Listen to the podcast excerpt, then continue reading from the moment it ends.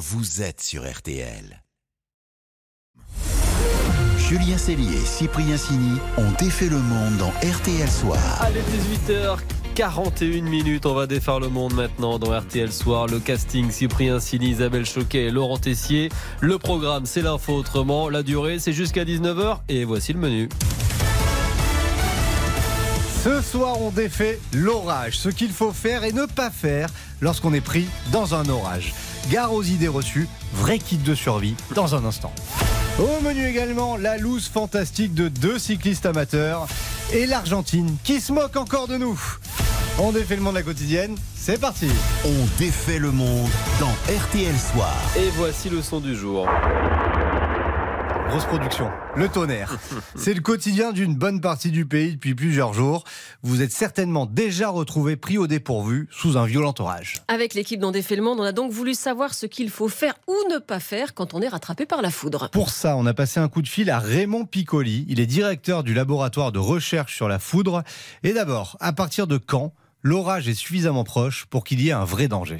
Si vous apercevez l'éclair à cet instant, vous comptez 1, 2, 3, 3 secondes, 3 fois 300 mètres, l'impact est à 900 mètres. L'orage est dangereux à partir de 15 à 20 secondes où, où on, compte cette distance. Donc en gros, si vous comptez jusqu'à 15 entre l'éclair et le bruit, ben là, il faut vraiment passer à l'action. C'est-à-dire Alors, on commence par ce qu'il ne faut surtout pas faire, se mettre sous un arbre, évidemment. Mais c'est pas que l'arbre, c'est le pylône, c'est se mettre proche d'une clôture par exemple, proche d'une voie de chemin de fer, c'est se mettre en fait près d'un endroit où la foudre peut très bien frapper et conduire l'électricité relativement loin. On est très exposé dans l'eau, ni à la piscine, ni dans une rivière, ni dans un lac, ni à la plage. On évite aussi de se jeter au sol, ça, c'est une fausse bonne idée. Je le déconseille parce que euh, quand on est au sol, déjà, d'abord, faut, faut connaître, la, comme j'allais le dire, la, nature du sol. C'est-à-dire, euh, ce sont des gens qui se sont mis sur des dalles de pierre et la foudre est tombée à quelques dizaines de mètres et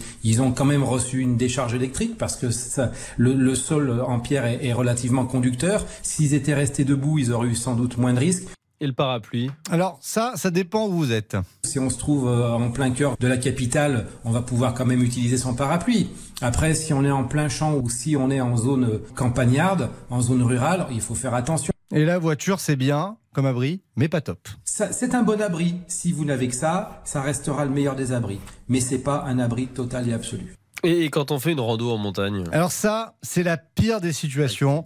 Écoutez bien, conseil de survie. Alors, ce qu'il faut faire dans ces cas-là, déjà, c'est s'éloigner d'au moins une vingtaine de mètres les uns des autres. L'impact de foudre va diffuser son spectre énergétique dans un diamètre assez conséquent. Donc au plus les personnes sont éloignées les unes des autres, au plus il y a une garantie de sécurité. De retirer tous les objets métalliques, vous les mettez dans un sac, vous les posez quelque part, plutôt s'accroupir que de se coucher. Par exemple, s'asseoir sur son sac. Et le mieux finalement, c'est de rester à la maison. Eh ben pas forcément, figurez-vous. Là aussi, il y a des précautions à prendre. On a un quart des personnes blessées par la foudre qui le sont à l'intérieur, le plus souvent à leur domicile. Tout débrancher et de prendre soin d'éloigner les fiches des prises d'une vingtaine de centimètres. On ne va pas sur la terrasse, on ne va pas sur le balcon. Le mieux est de fermer les fenêtres et euh, de ne pas se servir de l'eau. On a déjà eu des personnes qui ont été fulgurées alors qu'elles prenaient leur douche. La foudre, elle avait frappé à 70 mètres de la maison et en fait, elle a réussi à rejoindre pour la partie électrique l'adduction en eau de la maison. C'est passé par l'eau. Alors évidemment, il y a beaucoup moins de risques hein, si vous habitez en ville, au milieu des immeubles, que si vous êtes en race campagne. Bon, moi, la prochaine fois, je débranche tout, je me mets au lit. hein. Voilà, c'est le mieux. Vous avez droit à la lumière. Sous les radars. Allez, on défait l'info, passer sous les radars. Six mois après leur victoire en Coupe du Monde, oui, c'est un douloureux moment. Les Argentins continuent de se moquer de nous, Laurent. Et en français en plus, j'ai mal à ma France. Car la sélection argentine a publié hier sur ses réseaux sociaux une vidéo de deux minutes pour nous chambrer, rappeler qu'ils ont gagné une troisième étoile, eux, il y a six mois. Et ça démarre par ces mots et cette musique. Et ce texte, en 1936, les Français créent la distinction de la plus haute cuisine du monde. Et tu sais combien d'étoiles ils donnent à celui qui atteint l'excellence Trois. Ouais, ça parle des étoiles du guide Michelin. Et juste après apparaît sur l'image un chef cuistot dans sa cuisine, la toque blanche, une fausse longue moustache, les couleurs bleu, blanc, rouge et des propos en français. Ouais, là tout est permis, on chambre à tout va. La troisième étoile n'est pas pour tout le monde. Il faut un chef qui domine la technique. Tu as besoin d'un assistant de cuisine capable de supporter la pression maximum. Et sous-titres en espagnol, un faux chef qui détaille la recette des étapes pour obtenir une troisième étoile avec des images qui s'enchaînent de la finale, des buts argentins. Tu lui donnes la petite touche finale. Parce qu'il a ce qu'aucun d'autre n'a au monde. L'ingrédient secret. Celui qui rend les gens fous. Et on entend. Alors Vendu. celui qu'on voit sur la vidéo, bah tiens, c'est un acteur français, Hervé Segata, qui vit en Argentine depuis 18 ans. Je l'ai appelé. Ah, vous l'avez appelé. Eh ouais. La fédération de foot argentine qui m'a contacté. Elle cherchait un acteur français pour faire cette vidéo. Je suis arrivé le matin au tournage, ils m'ont mis tiens mets-toi cette moustache. Ah, ils ont voulu jouer à fond le, le cliché quoi. Ici ça a été très bien reçu et ça s'est Ouais. viralisé. et Les gens adoraient. Si ça arrive en France, je sais pas trop quelle va être la réaction. J'ai eu quelques petits messages euh, vendus. Ou... Hervé, Ah oui, héros voilà. en Argentine, la fédération lui a d'ailleurs dit pour plaisanter qu'il serait protégé dans le pays. Ouais. Ouais, vaut mieux. Qui reste en Argentine. Il faut passer à autre chose, les gars, là. Ah ouais. Mais nous, c'est pas gentil. Ah, Il faut arrêter de nous Un sport national de Chambray. Ouais, en Argentine. Voilà. Oui, ça c'est sûr. oui. Allez, une petite pause et on défait le monde continue de RTL Soir avec les losers de la semaine. voilà, l'expression ne pas crier victoire trop vite leur va comme un gant. À tout de suite.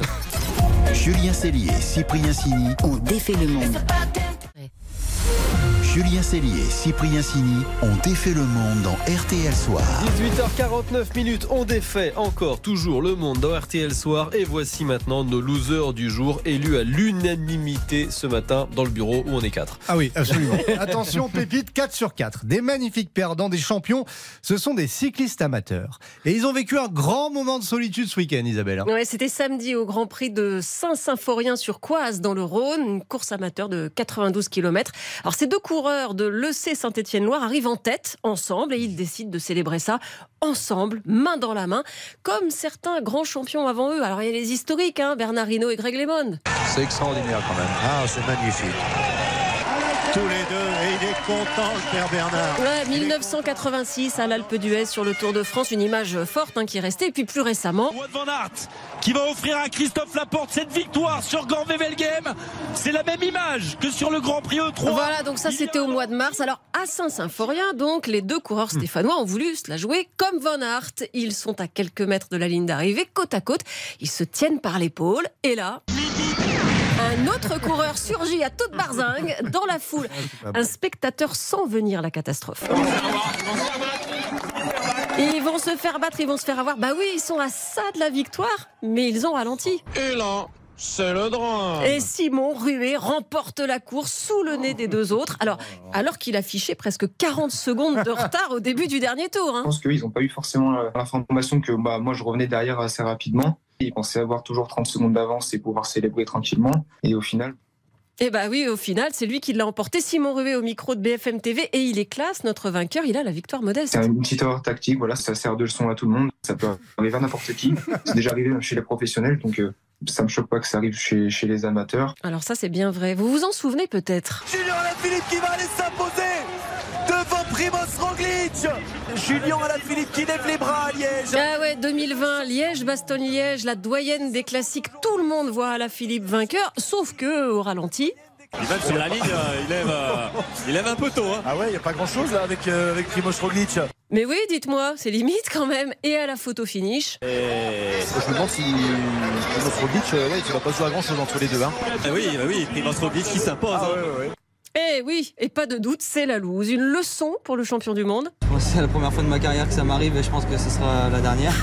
Un seule consolation, il n'aurait pas gagné de toute Ah. façon. Il a été déclassé ensuite. Ah, Mais quand même, va alors. quand même, tout cela illustre très bien ces bons vieux proverbes. Il ne faut pas vendre la peau de l'ours avant de l'avoir tué. Autre dicton qui marche aussi, c'est on ne dit jamais chasse, il n'est pas dans le sac. Oui, et un tien vaut mieux que deux, tu l'auras, et mieux vaut tenir que courir, etc. Enfin bref. Dans la vie, faut pédaler. Dans la vie, faut pédaler. Ouais, il pédalait quand même là. hein. Ah, il peut y aller quoi Oh les pauvres. Mais pas Non, mais trop c'est vrai passer que l'image. elle est- Ils avaient ralenti, fallait pas. Fallait pas. Le match des infos pour briller au dîner. Là aussi, hein, ça risque de se jouer dans les derniers instants. Isabelle, faut pas qu'elle soit trop confiante malgré son avance. Faut pas que je lève les bras. Dans ce grand match des infos pour briller au dîner. Oui, parce que Isabelle mène de deux points seulement, 81-79. Et ce soir, Laurent a choisi de briller avec la Grèce. Bah oui, il y a les Bleus ce soir au Stade de France, France-Grèce. Et vous, ce serez Laurent. Et oui, j'y serai. Et ça sera sur RTL. Oh, maillot Mbappé.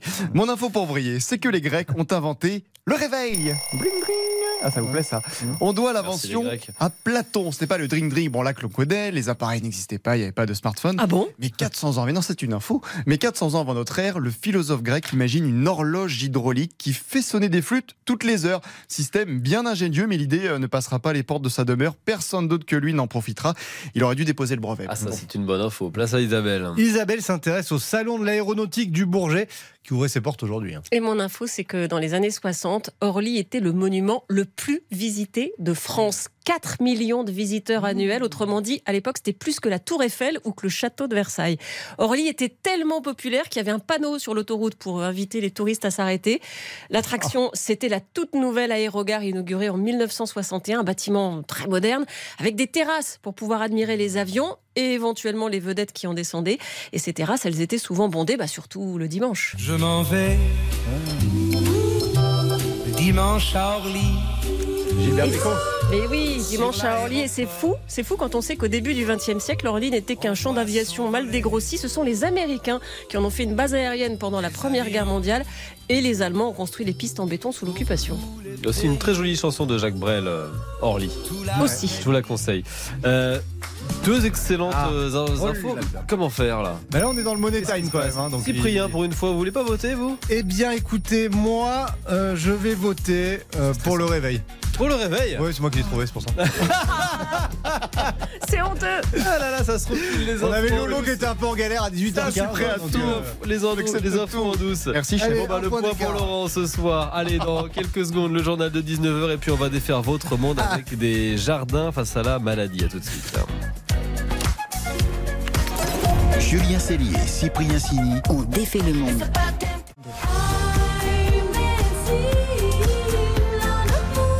Bonne soirée sur RTL. RTL, vivre ensemble. Julien Cellier et Cyprien Sini ont défait le monde dans RTL Soir. Allez, bonne soirée dans 3 minutes, le journal de 19h. Mais juste avant, on défait votre monde dans RTL Soir. Une façon originale de soigner qui porte ses fruits, des jardins thérapeutiques pour les personnes atteintes de maladies chroniques. Oui, c'est le projet de l'association Terre d'Hippocrate lancé il y a deux ans par des médecins du service de cardiologie de l'hôpital de Gap, une initiative soutenue par la Fondation de France. Bonsoir Julie. Bonsoir. Vous êtes la présidente de l'association. Pourquoi un jardin, tout simplement Alors pourquoi un jardin? Euh, En fait, on a voulu utiliser un jardin thérapeutique pour euh, faire le lien avec euh, l'activité physique, avec les questions d'alimentation, qui sont des questions fondamentales pour la prise en charge des patients qui souffrent de maladies chroniques, tout simplement. Et, et donc en fait, nous sur notre territoire. On avait des problèmes depuis longtemps de réintroduire au quotidien l'activité physique, expliquer aux patients comment mieux manger et réintégrer ça dans leur quotidien.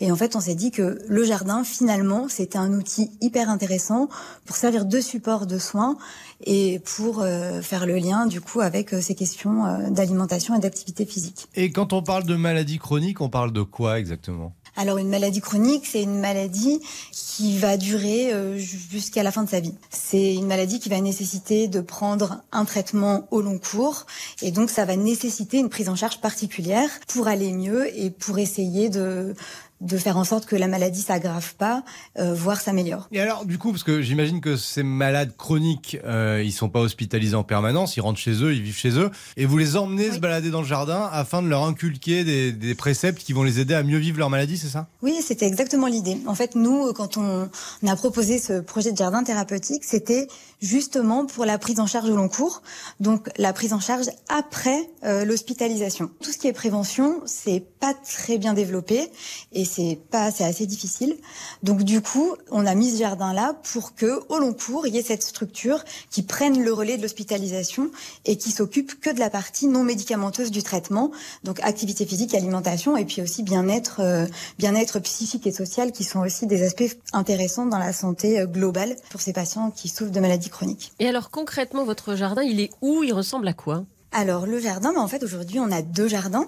On a un jardin qui est situé sur la commune de Rambaud, donc il y a quelques kilomètres de Gap. Donc on est dans le territoire des Hautes-Alpes. Et donc c'est une parcelle qui fait environ 2000 mètres carrés. Et on a un deuxième jardin qui est toujours dans le département des Hautes-Alpes, qui se situe à Laranne-Montéglin. C'est un jardin qui est développé au sein d'un centre paramédical, donc qui est intégré vraiment à une structure de soins qui était existante au préalable. Formidable initiative de l'association Terre d'Hippocrate. Merci beaucoup Julie, bonne soirée. Bonne soirée, au revoir. Merci Julie, bonne soirée. Merci aussi à vous et bonne soirée les amis. À demain. On fait le monde, À on demain. vous retrouve À demain demain. à 18h40.